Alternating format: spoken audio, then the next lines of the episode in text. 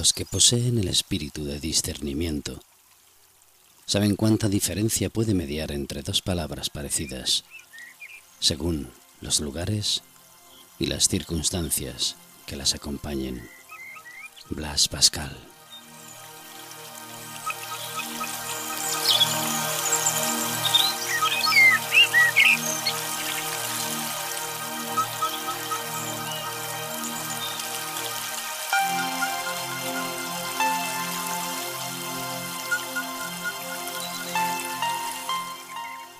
Nuestro viaje de hoy por el bosque de las experiencias nos ha llevado hasta un lugar en el que aparecen múltiples senderos.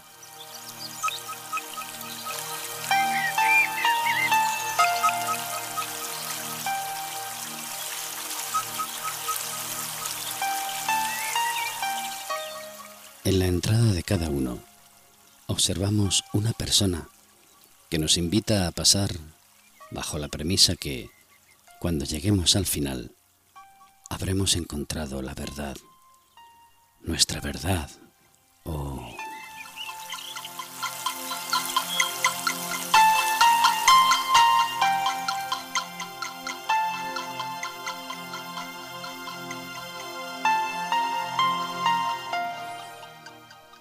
Los caminos se pierden en la lejanía. Hay tantos como guías que nos llaman, que nos proponen, y nosotros mientras tanto seguimos caminando.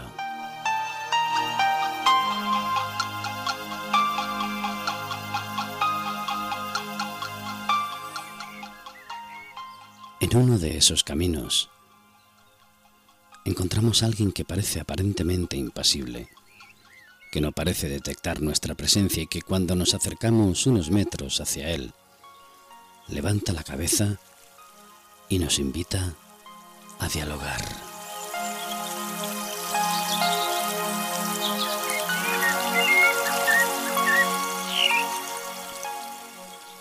Aceptamos su propuesta y le proponemos que nos acompañe hasta la sala de los encuentros.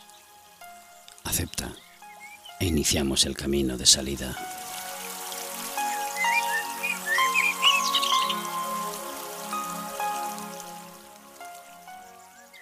Debemos intentar tomar conciencia de la intensidad con la que nuestros sentimientos afectan nuestras ideas y nuestra conducta y nuestras experiencias acerca de las cosas y personas que nos rodean para evitar los actos irracionales, la ansiedad excesiva y los errores de discernimiento.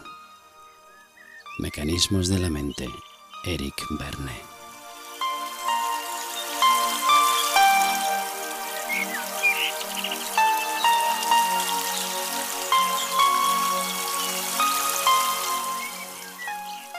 Bienvenidos al experimento de las páginas de arcanos. Partimos desde la ignorancia, porque ni todo es mentira, ni todo es verdad. ¿Te unes?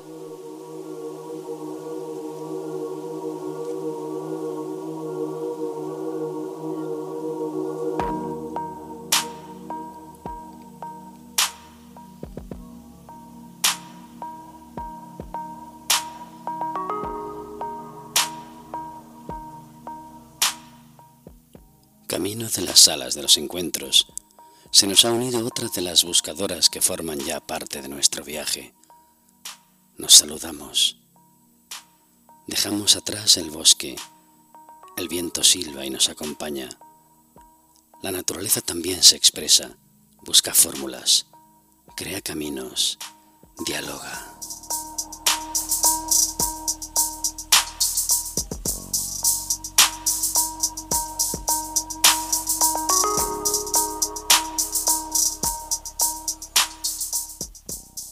Abandonamos una vez más el bosque de las experiencias. Las salas de los encuentros nos esperan. No hay conocimiento sin discernimiento. John Locke.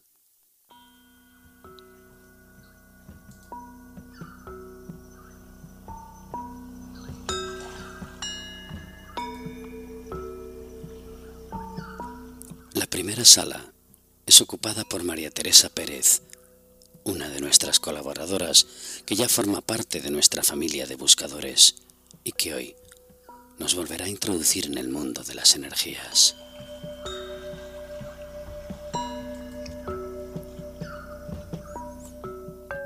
María Teresa Pérez, canalizadora parapsicóloga. La sala se abre. La sala se cierra sobre nosotros.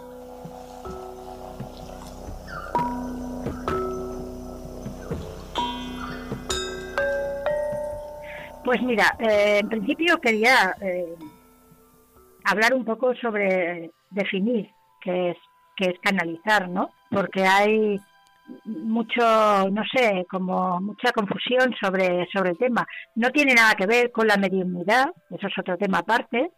Canalizar básicamente es hacer de canal, es eh, que algo pase a través de ti y de alguna manera mm, utilice tus posibilidades, tu espacio, para eh, plasmarse y eh, hacerse entender o hacerse oír o acercarse al plano físico. Porque evidentemente eh, se establece contacto con seres que no están en el plano físico.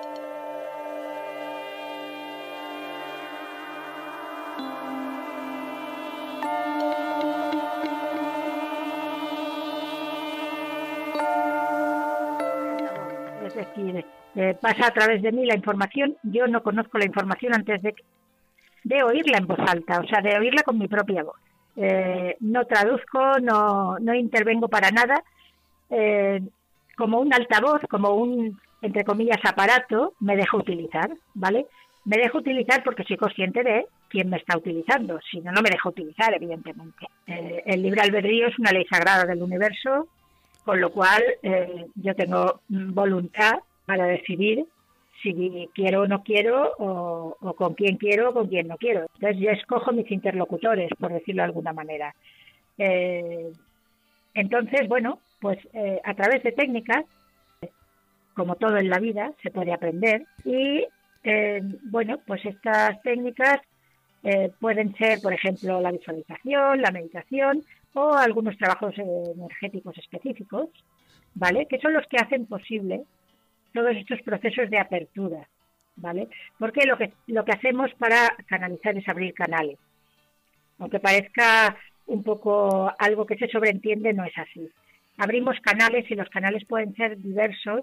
Cada persona tiene los suyos más cercanos, más fáciles, más, más a mano, digámoslo así.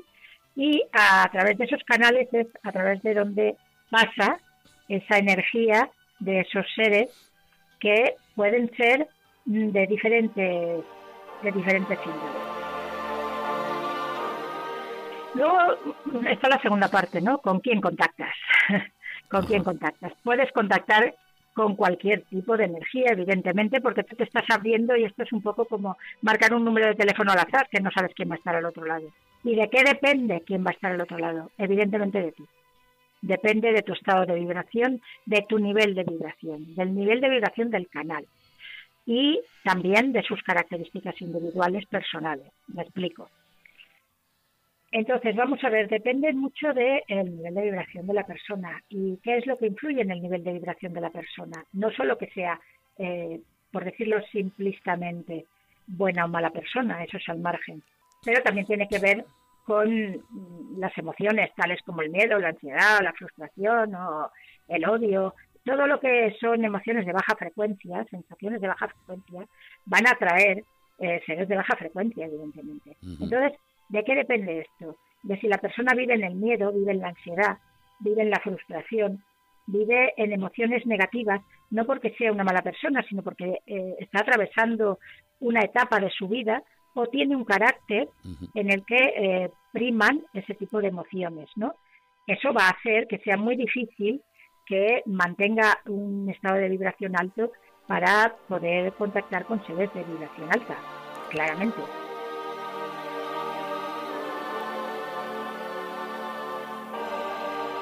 ¿Esto quiere decir que un canalizador siempre tiene que estar contento? No.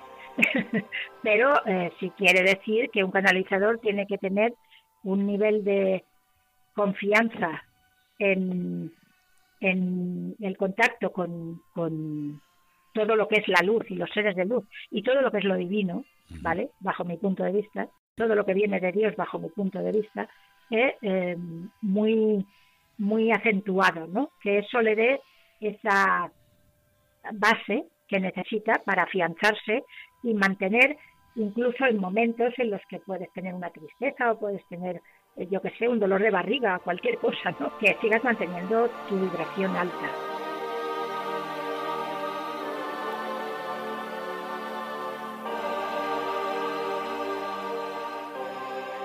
Vamos a ver, esto es cuestión de trabajo interior como todo en la vida y lo que está claro es que cuando tú te trabajas, lo que estás haciendo es eh, eliminar miedos, eliminar límites, barreras, bloqueos, eh, te trabajas el inconsciente, te trabajas con todas las técnicas que tenemos a mano ahora, hoy en día, gracias a Dios, tan, al alcance de la mano, yo que sé, como eh, todo lo que tiene que ver con la descodificación biológica.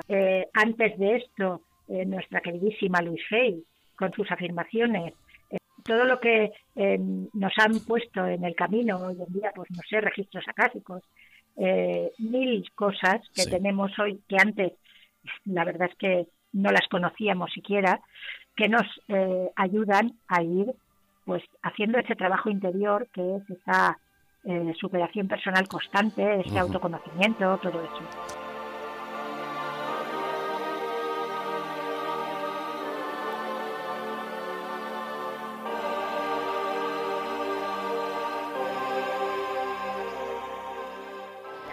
Eh, estábamos hablando del trabajo, del trabajo interior para eh, poder alcanzar ese estado eh, más adecuado para poder, digamos, codearnos ¿no?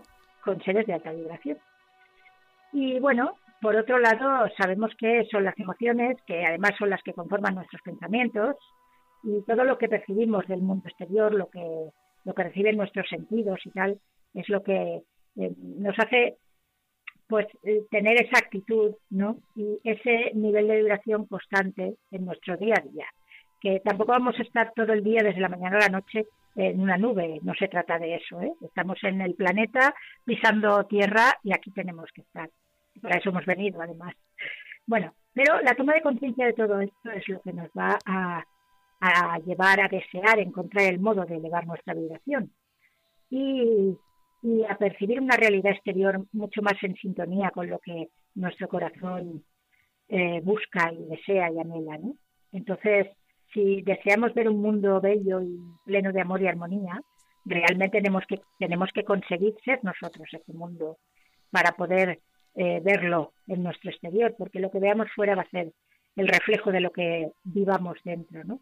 Entonces, cuando tú te pones en este empeño y en este camino, ¿Sabes qué ocurre? Que los seres, y cuando hablo de seres, podemos entender ángeles, arcángeles y mucho más que hay por ahí, que no ponemos nombre porque se nos escapa, pero eh, desde luego eh, hay mucha más población de alta vibración de la que suponemos, eh, pues nos salen al camino, ¿sabes? Y si estamos preparados para tomar contacto con ellos, pues nos toman de la mano.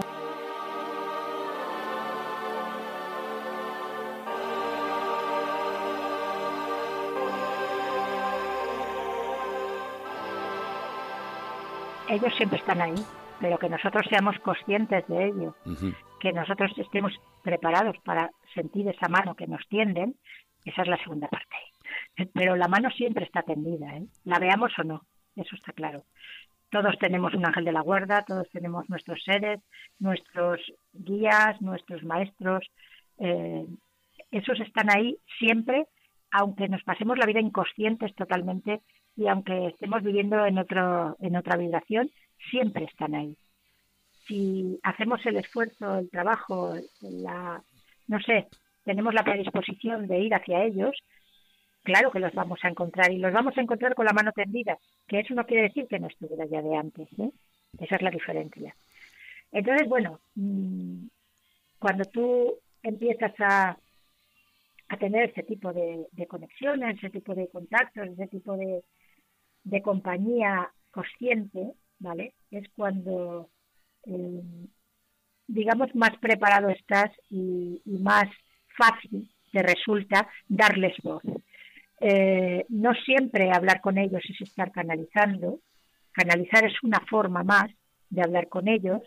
Mm, canalizar es permitirles que ellos se expresen a través de ti por el método que eh, a ti te sea más sencillo, es que ellos siempre van a utilizar lo que tú eres, tus recursos, tanto tu lenguaje como tus instrumentos, los instrumentos de que tú dispones. Entonces va a ser lo que para ti sea más fácil y más cómodo.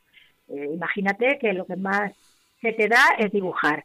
Pues a través del dibujo posiblemente empiecen a darte información y empieces a tener esa conexión, empieces a darles voz. Ellos se expresen a través de ti ¿eh?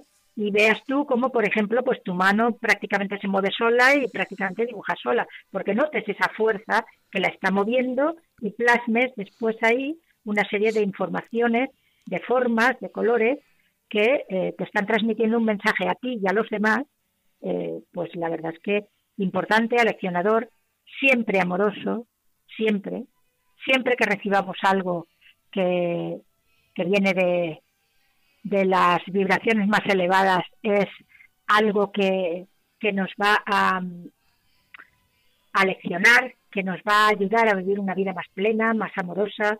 El contacto con los niveles superiores de conciencia siempre, siempre nos va a ayudar a sentirnos más eh, parte de esa inmensa familia universal de la que formamos parte de verdad, pero la hemos olvidado porque nacemos sin memoria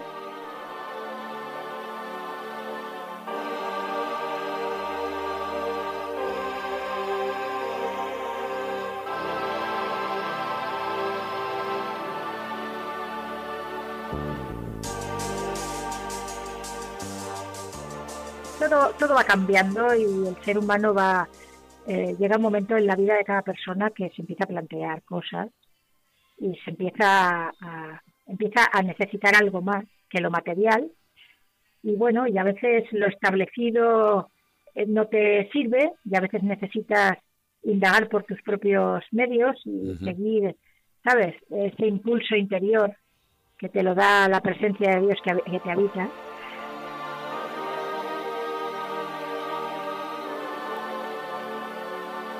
yo no intenté canalizar. De alguna manera te salen al camino y de pronto te sorprenden y dices, ¿qué está, qué está pasando aquí? ¿Qué es lo que está sucediendo? Yo esto no intentaba, yo no... Y de pronto te das cuenta de con quién estás hablando o quién está hablando a través de ti o, ¿sabes? Con quién estás teniendo esa conexión, con quién estás notando esa presencia, interactuando casi sin querer, porque eh, realmente lo que te da esa, esa capacidad de hablar con ellos es eh, tu ansia de, de, ¿cómo decirte? Yo siempre le llamo tu ansia de lo divino, o sea, esa, esa fuerza interior que te hace eh, ir hacia arriba y querer acercarte cada vez más a, a lo divino.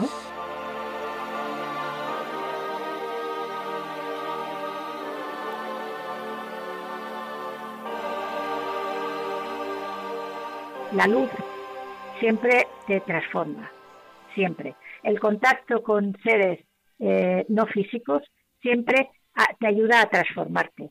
Si esos seres no físicos son bajos astrales, evidentemente, eh, o bajos astrales en el mejor de los casos, eh, evidentemente en, tu transformación va a ser bastante, por decirlo de alguna manera, no sé, desagradable, ¿vale?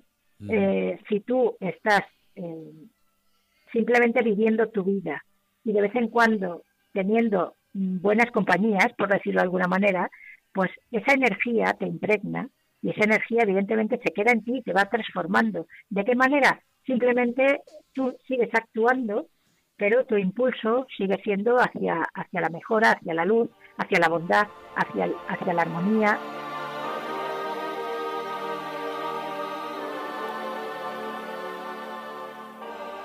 Pues mira, eh, contactar con seres de luz no se trata de creer, no se trata de pensar, solo se trata de vivir, de sentir, de tomar conciencia de la compañía y del amor de esos hermanos, de esos compañeros eternos, de esa familia de origen que tenemos olvidada, y además de que su amor es incondicional, sin juicios, sin preguntas, sin palabras.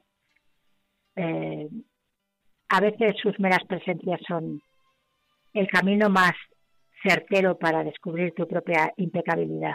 Y bueno, simplemente déjate llevar por ese impulso interno que te, que te lanza hacia los brazos de, llámale como quieras, Dios, que te vibra a ti, no me importa, llámale como quieras. Pero ve en esa dirección y verás cómo te sale en el camino.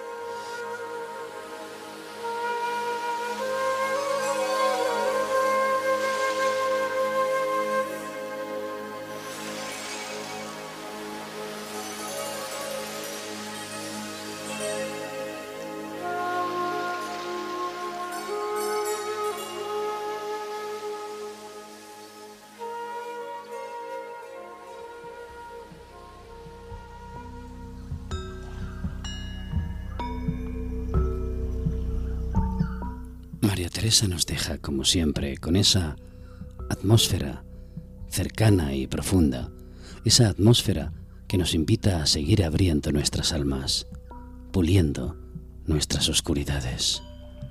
Gracias, María Teresa.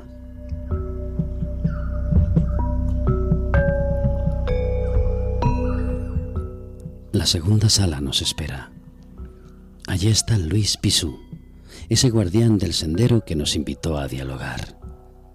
Así ha sido y así será. Luis nos espera sonriente. Queremos compartir, escuchar en este primer contacto y sentir que es posible entender. Luis Pisú. Él se denomina técnico de sonido y profesional de audiovisuales. Aquí, hoy un espíritu libre.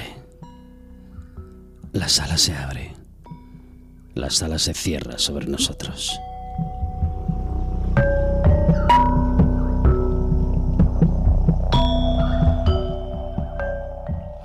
Eh, eh, hago muchas cosas. Yo soy músico desde, desde muy jovencito y luego me, me, interesé por la técnica, entonces llegué a ser técnico de sonido y como técnico de sonido pues pues me metí en el mundo de la cultura, de las artes audiovisuales y bueno, la verdad que llevo un montón de años, casi 40 años haciendo como técnico de sonido de grupos, ¿no?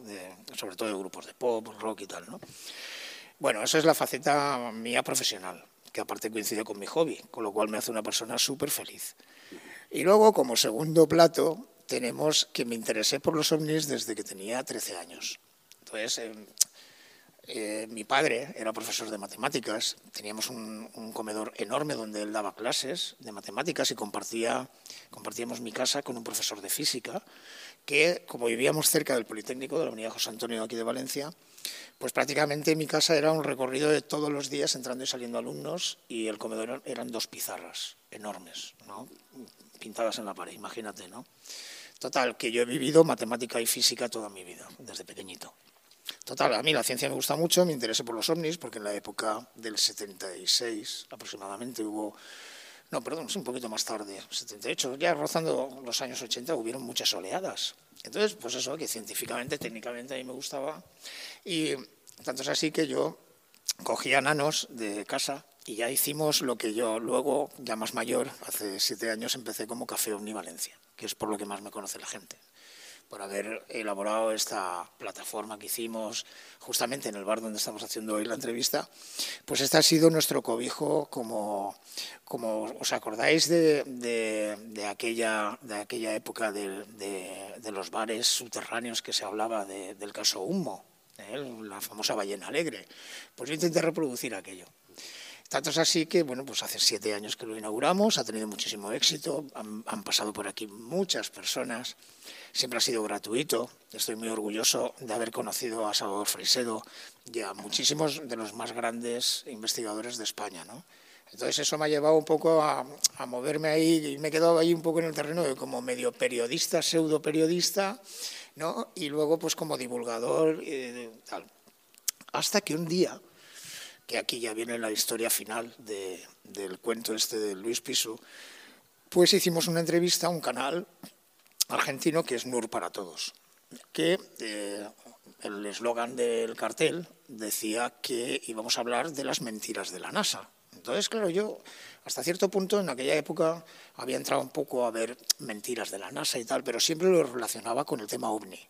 Siempre hemos creído, siempre hemos pensado que cuando alguien eh, en una proyección de la ISS, por ejemplo, en directo, ¿no?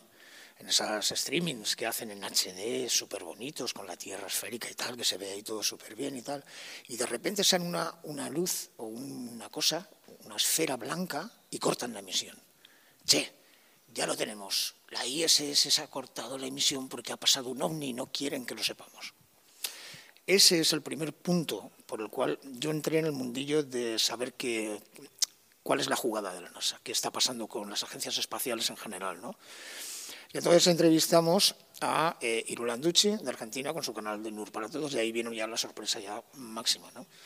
que es que cuando empiezas a rebobinar, fíjate, yo tengo muchos años, y te estoy hablando de hace cuatro años solo, ¿eh? yo tengo 59 años ya, casi 60, y hace cuatro años descubrí que las agencias espaciales no salen al espacio.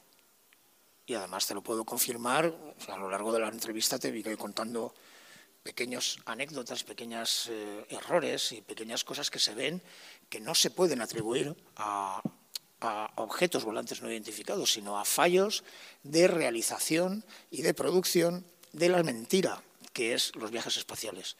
Tener en cuenta que estamos tratando con un tema bastante más gordo de lo que parece, ¿no? Por, lo digo por las burbujas en el espacio y tal.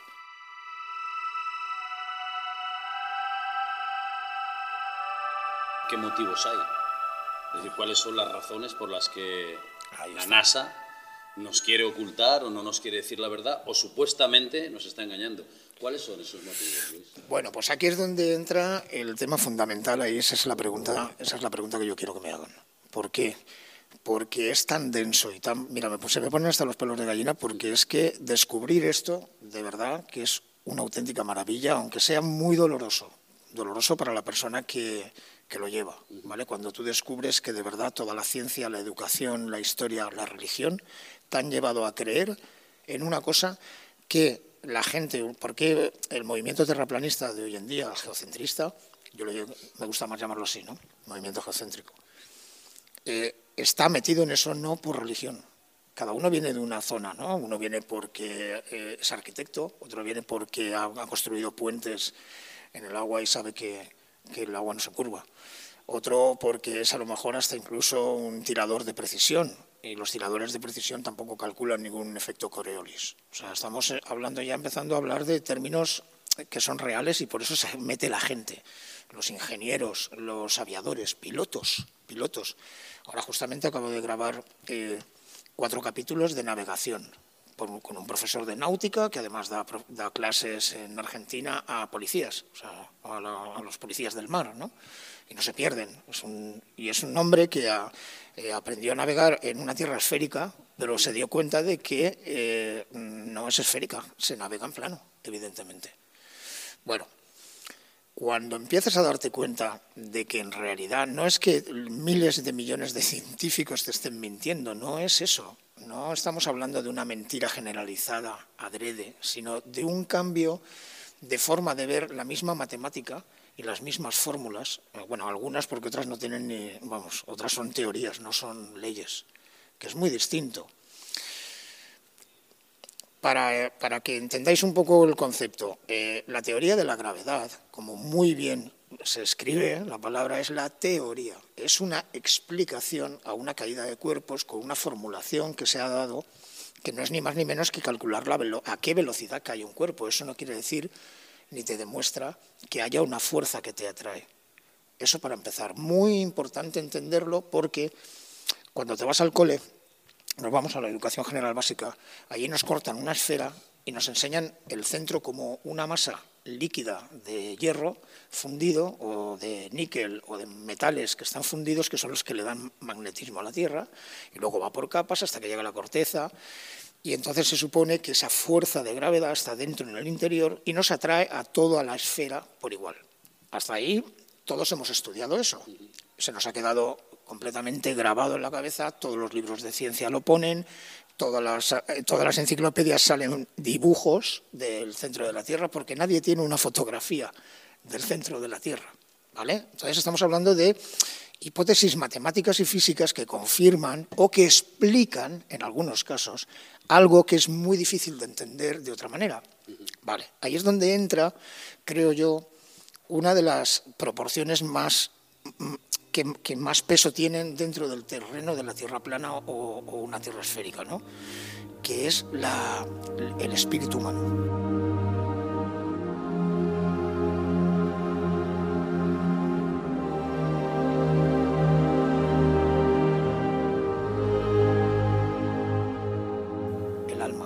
¿Qué es lo que, qué es lo que eh, o sea, tú imagínate que, estamos en la época anterior a, Egipto. Venimos de una época en la cual eh, eh, todas las cosmologías antiguas, aztecas, mayas, indios, los Vedas, muchísimas, muchísimas religiones y cosmologías del mundo antiguas eran con una tierra plana. Y prácticamente casi todas las dibujaban con una especie de cúpula alrededor que era simular la capa de estrellas, ¿no? el, hemisferio celeste. ¿no? Bueno, eh, y entonces nos damos cuenta de una cosa, que la Tierra es mucho más grande de lo que podríamos nosotros creer. Y como hay muchísimos territorios sin explorar, todavía hoy en día, hoy en día ¿eh? en la Tierra, sería bastante fácil de ocultarlo si yo cogiera y en vez de ser plano, yo te hago una esfera y te oculto por medio de los mapas, por medio de la cartografía, porque es muy difícil, ahora te explico una cosa, y te oculto por medio de esa cartografía imaginaria que estás envuelto en una esfera y entonces toda la astronomía de la época, hablamos de Copérnico, hablamos de Kepler, que fue justamente el que ideó, ¿eh? o, el, que extrajo de esas figuras geométricas que hacen los astros interiores, que serían Mercurio y Venus, ¿eh? y de los exteriores, ya Júpiter, Saturno, Urano y tal.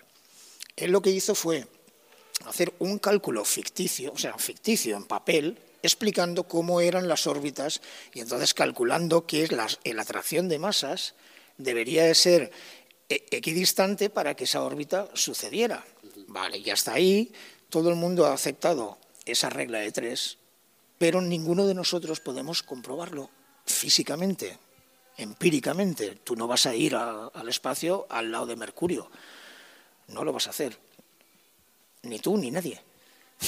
O sea, eso es lo curioso. Ni tú ni nadie. Primero, por una circunstancia que se da que, que, hemos detectado en muchísimos vuelos de cohetes privados que no tienen nada que ver con las agencias espaciales. Entonces han tirado cohetes como el GoFast, que son ingenieros, que han cogido, han juntado dinero durante unos años para hacer un cohete que llegara lo más alto posible y fotografiar la Tierra desde allí. Bueno, pues lo más curioso de ese, experimento en concreto es que el cohete cuando llegó a una altitud de unos 120 kilómetros de alto, 120 kilómetros solo, el cohete iba eh, revolucionando en vertical, girando como una bala, y cuando llegó a los, a los 120 kilómetros se paró en seco, se paró en seco, lo recogen las cámaras, no es una filmación CGI, no está trucado, hay muchísimos testigos y hay muchos más cohetes que han hecho eso y dan el mismo resultado.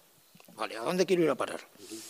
Quiero ir a parar que hacia abajo, hacia el mar, hacia el fondo de la Tierra, nada más que se puede llegar entre las fosas marianas y el pozo Kola, que se hizo en Rusia para llegar a la profundidad más, más, más grande que se podía, no han podido superar los 12 kilómetros de, de profundidad. Luego entonces la corteza terrestre, que más o menos sería ese tamaño, unas 12, 15, 30 kilómetros, se queda en nada comparado con la Tierra si fuera una esfera. Luego entonces, consecuencia real, el núcleo de la Tierra no lo hemos visto nunca, para empezar. Segundo, la gravedad no puede estar ocurriendo por esa fuerza magnética en el centro por un motivo fundamental. Si en el centro está candente, eh, con el calor, el magnetismo en cualquier metal se pierde. Luego entonces ya tenemos otro factor de duda ya con la, con la ciencia. ¿eh? No soy negacionista, digo que hay otras explicaciones.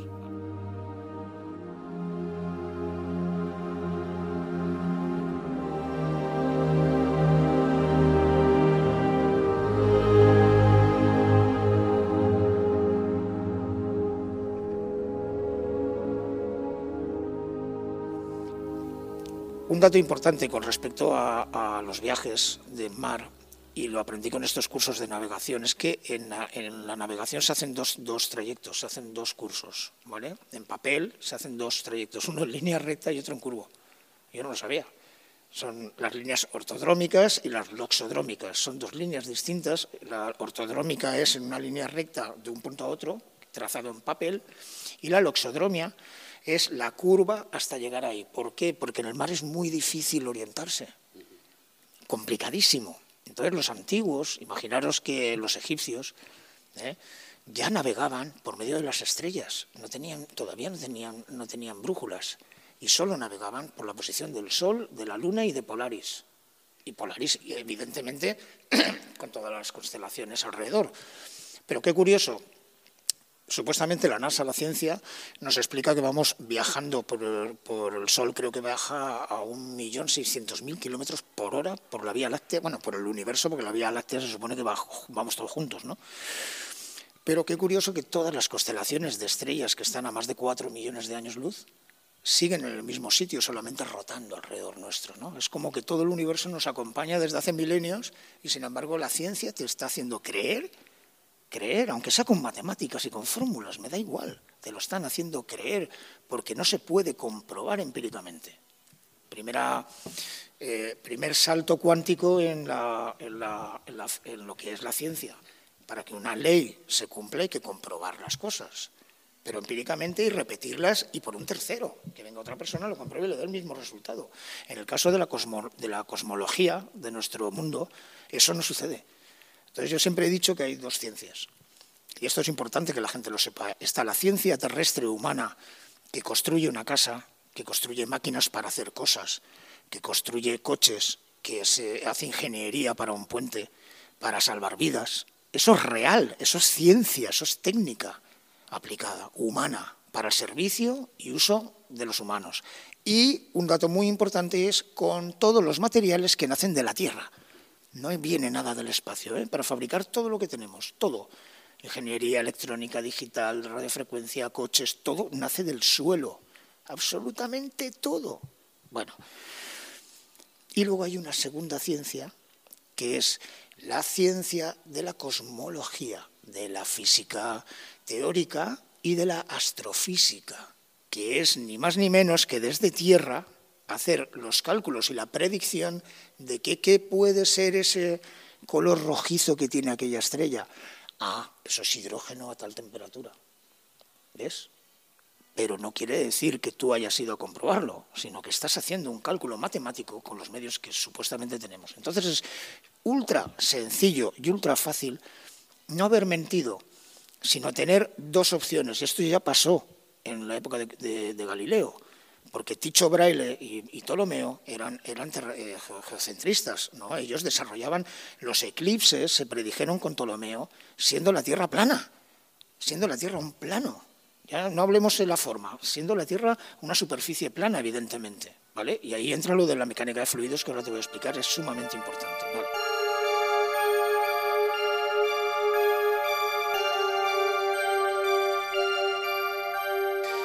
¿Qué sucede? Que esto ya pasó en aquella época. Y entonces las dos, las dos, eh, los, dos mecanismos de explicar el mismo concepto ¿eh? valen. Porque tú estás situado aquí en tierra y tú haces unas observaciones, ¿no? Y dices, bueno, sí, pero lo que te contaba, ¿no? Polaris siempre está encima del polo norte, por eso se llama Polaris. Eh, las constelaciones giran alrededor, sí, pero es que en el hemisferio sur las estrellas giran al revés. Falso también. ¿Sabes por qué? Porque no depende en el, hemisferio donde estés, sino a qué polo miras. Porque este movimiento, esto es gráficamente, ¿no? Este movimiento, si tú giras para un lado, esta mano va hacia, hacia la derecha, pero si tú giras esta mano así, haciendo el mismo movimiento, esta mano gira a la izquierda. O sea, esta capa que rodea, que va dando vueltas, depende si tú miras para acá, gira para la derecha y si giras para allá al revés. Sencillamente, claro y puro. No es que yo esté, no, es que se ven otras estrellas. Ahí es, eso justamente confirma que estamos en una Tierra plana. En el punto de perspectiva donde nosotros perdemos la vista, eh, ahí suceden una serie de, fenómenos, que es que el cielo y la Tierra se unen.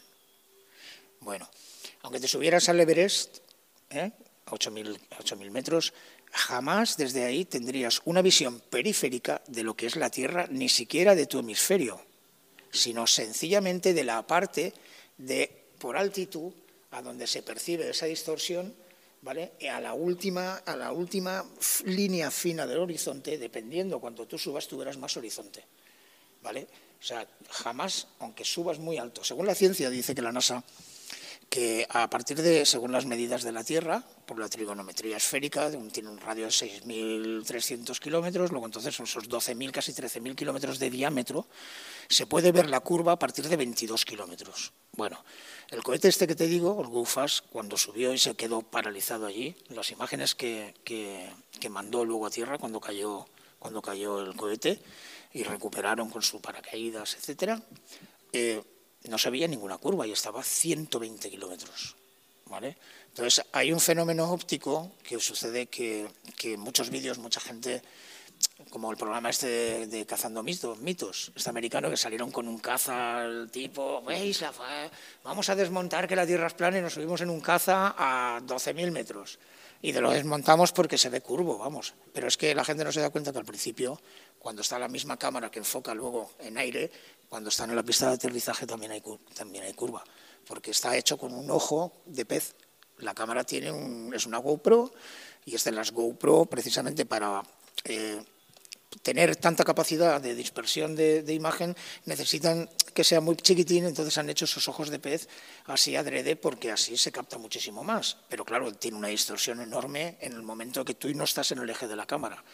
Luego, entonces, la Tierra puede estar curvada hacia arriba o ser cóncava también, ¿vale? Pero donde está plana es justamente en el centro y no es por arte de magia ni porque los terraplanistas digamos, no, ¿ves? no, no, no es por eso, es la cámara, es en serio, la cámara lo hace así. También hay, hay cámaras que son planas, y entonces cuando la cámara es plana, evidentemente no se ve ninguna curva. O sea, llega, llega un momento, incluso hubo un científico suizo, Auguste Picard, que en 1920 y algo subió con un globo estratosférico y una, una cabina presurizada. El tío se subió y subió creo que a 30 kilómetros de altura y dijo que, que vio todo el disco de la Tierra como con su bandita azul de, de, luz tenue de la atmósfera y no vio ninguna curva ni nada. O sea, es un disco, o sea, como un disco. No lo vio entera, quiero decir. Eh, hay una, hay una cosa muy importante que luego te explico también, que es que el horizonte siempre está a la altura de los ojos.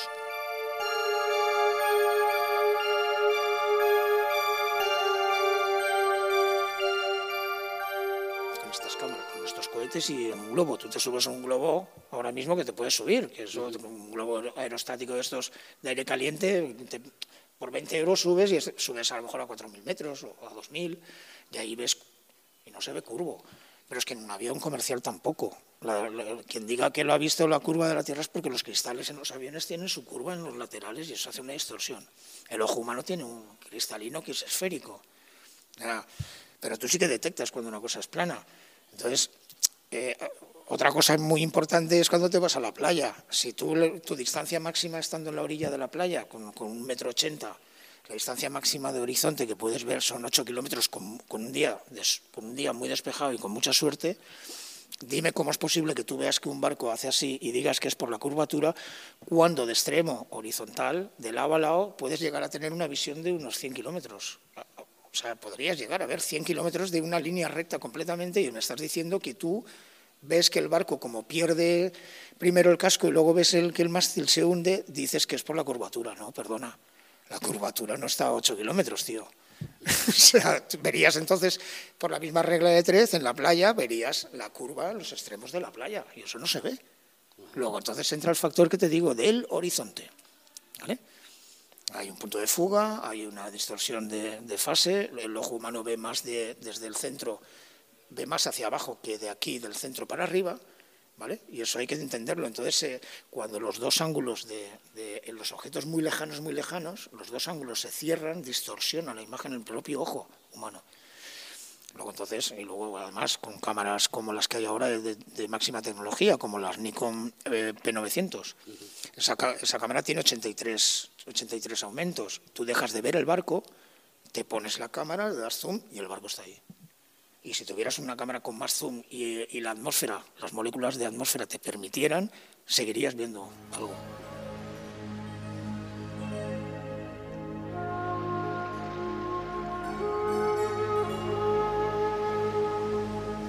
si nos remontamos a, a, yo siempre me acuerdo de, de, de lo de la conspiración judío-masónica, no viene de ahora, viene de hace muchos años, ¿no? Hay unos escritos, ¿no? Y hay, en fin, hay, hay muchos datos sobre eso. Pero bueno, el principal motivo, ¿por qué?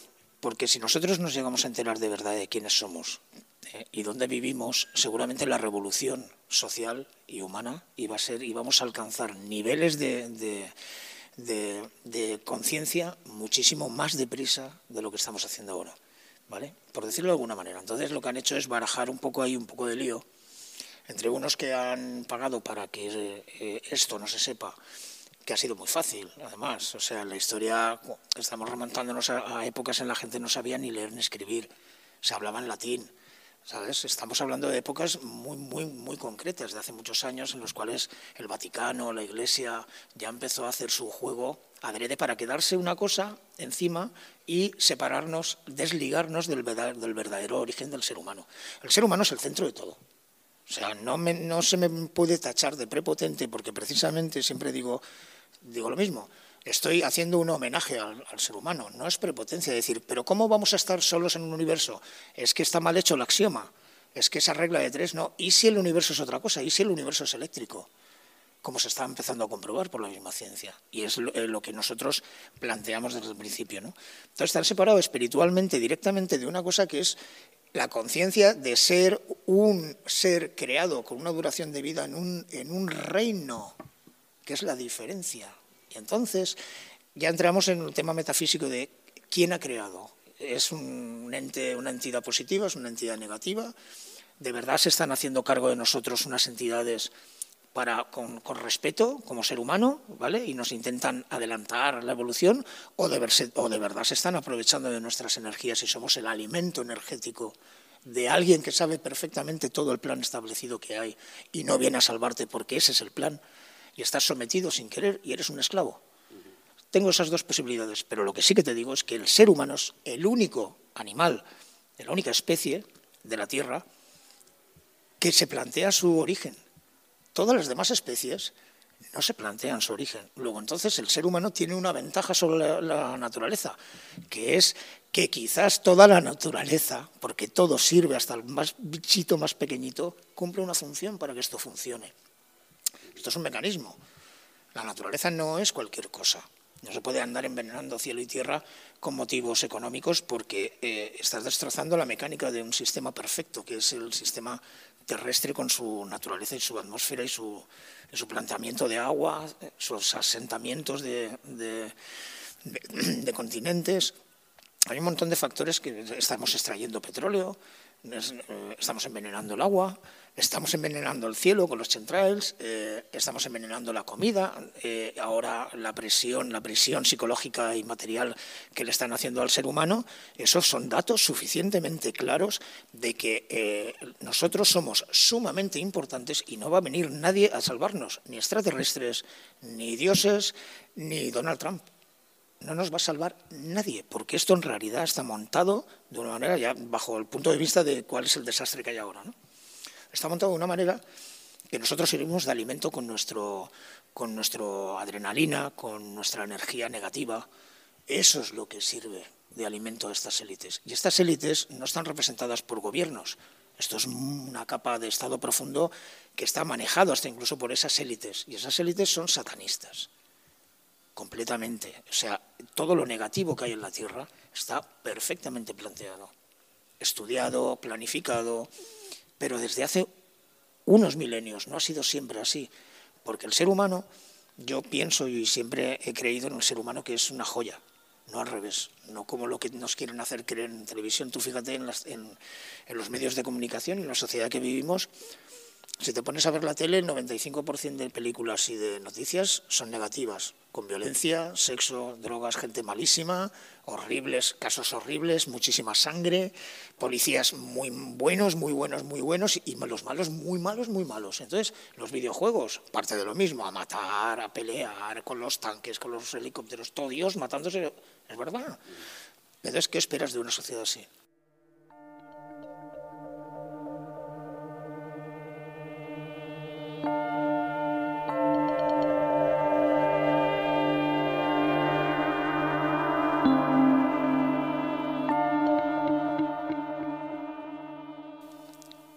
Te están preparando, ¿qué es el fútbol? Pues miles de personas insultando al árbitro y cagándose en la puta madre que paría al otro.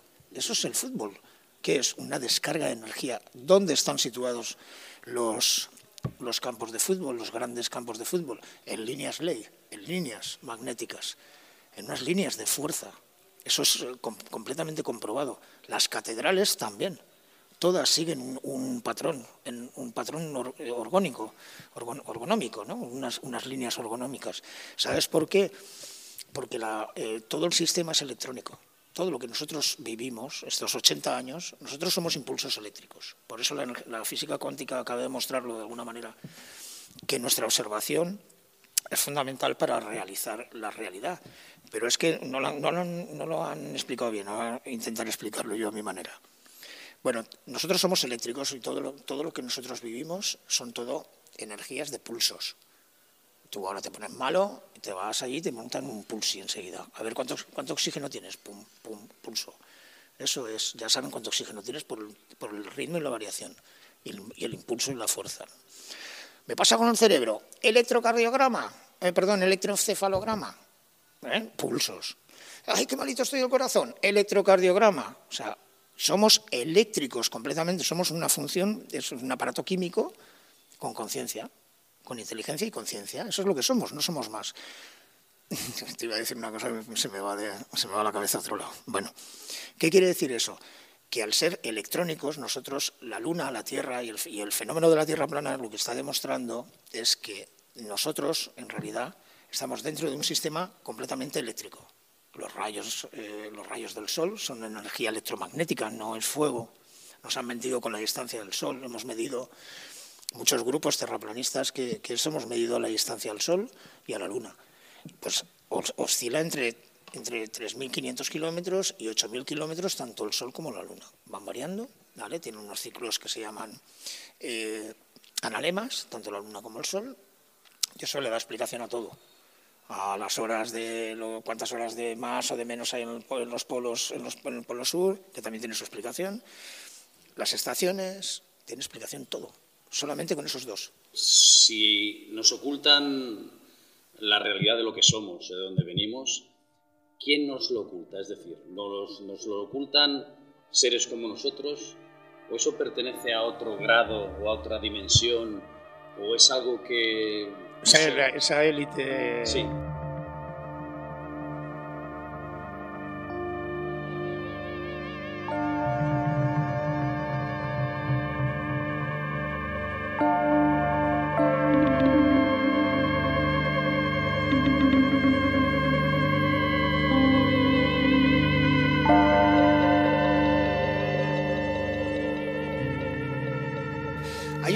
curiosa, mira, en la historia, a mí me gusta mucho un hombre que se llama Jorge Guerra, que es un rey historiador, y habla mucho de la nobleza negra veneciana. ¿Vale? y de la City de Londres. La City de Londres en realidad es el centro neurálgico del mundo económicamente hablando, no, no es Estados Unidos, no estamos equivocados. Bueno, la nobleza negra veneciana es eh, una élite que había de nobleza ¿vale? Que, que, se les dice eso porque estaba muy relacionada con ritos satánicos, etcétera. ¿no? no te quiero contar ni los Borgia y todo eso. O sea, hay una serie de barbaridades en la historia que es para alucinar. Todo eso, de ahí, de ahí proviene el culto de la sangre de los mayas y el culto de la sangre de los vampiros, etcétera. Ahí está la clave del asunto. Por eso se habla ahora mucho de adenocromo, me imagino habéis oído hablar, ¿no? Total, que todo tiene relación con la sangre, hasta incluso las realezas, los faraones, de ahí proviene toda esta historia. De, ahí, de todo ese enjambre de, lazos de sangre, que de mantener una raza, de mantener un lazo sanguíneo determinado sin que, no, sin que roce otros seres humanos. Eso es la, esa es la realidad. Esa sangre, o ese, digamos, esa élite que cumple esos ritos, los masones, la, sociedad masónica, toda, a ver, todas las sociedades secretas, ¿por qué son secretas? Porque el conocimiento puede desmontar parte de la jugada y del bienestar de la sociedad. Cuando entras ahí, haces un pacto de juramento a cambio de tu muerte, de tu vida.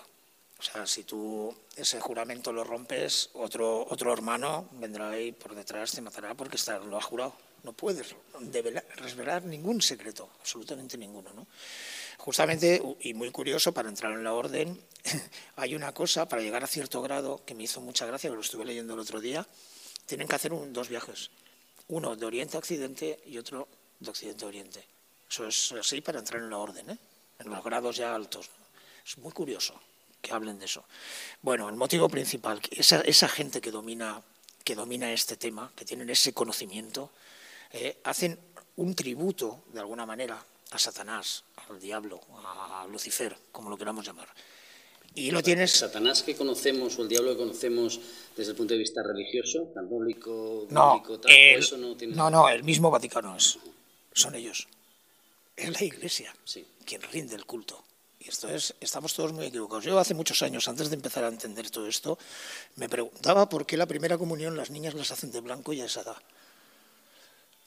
Y resulta que tiene reminiscencias sexuales todo esto. ¿eh? O sea, ojito con lo que estamos hablando.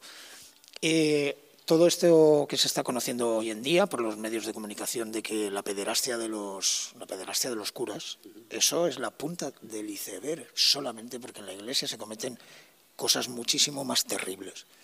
¿Vale? Y si nos vamos al caso Bar España o nos vamos al caso Mar Dutro, ¿eh? que son casos espeluznantes, ahí tienes muchísimas pruebas de abogados que se han jugado la piel, que ya han muerto, Miguel Ángel Blanco, y el pobre hombre, de verdad que, que, hasta el último momento se cayó cosas muy importantes que las sabe su mujer, que algún día las, las destapará, porque hay implicadas gente de muy alta alcurnia.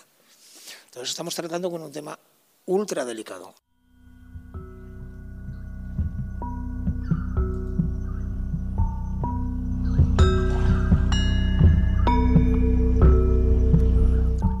Luis se despide de nosotros y abandona la sala.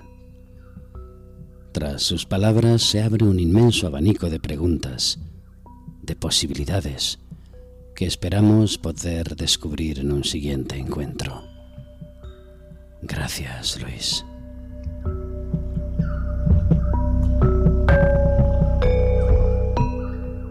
Salimos de las salas. Anochece.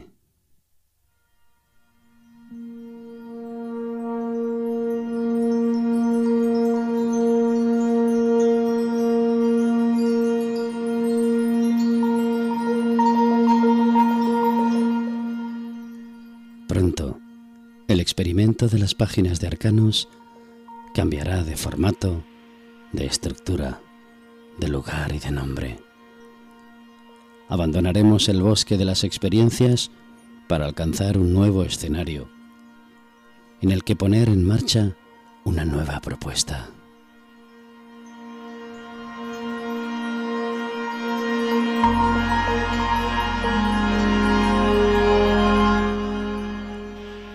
Hasta entonces, gracias por habernos acompañado una noche más.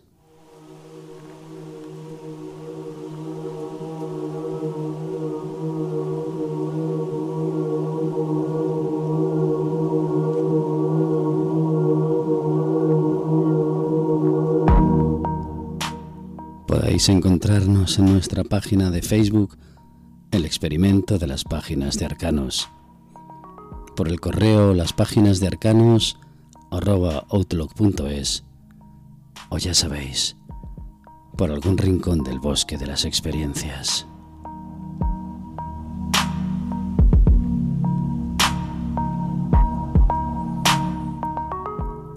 El experimento de las páginas de arcanos. Partimos desde la ignorancia, porque ni todo es verdad, ni todo es mentira. ¿Te unes? Hasta el próximo viaje.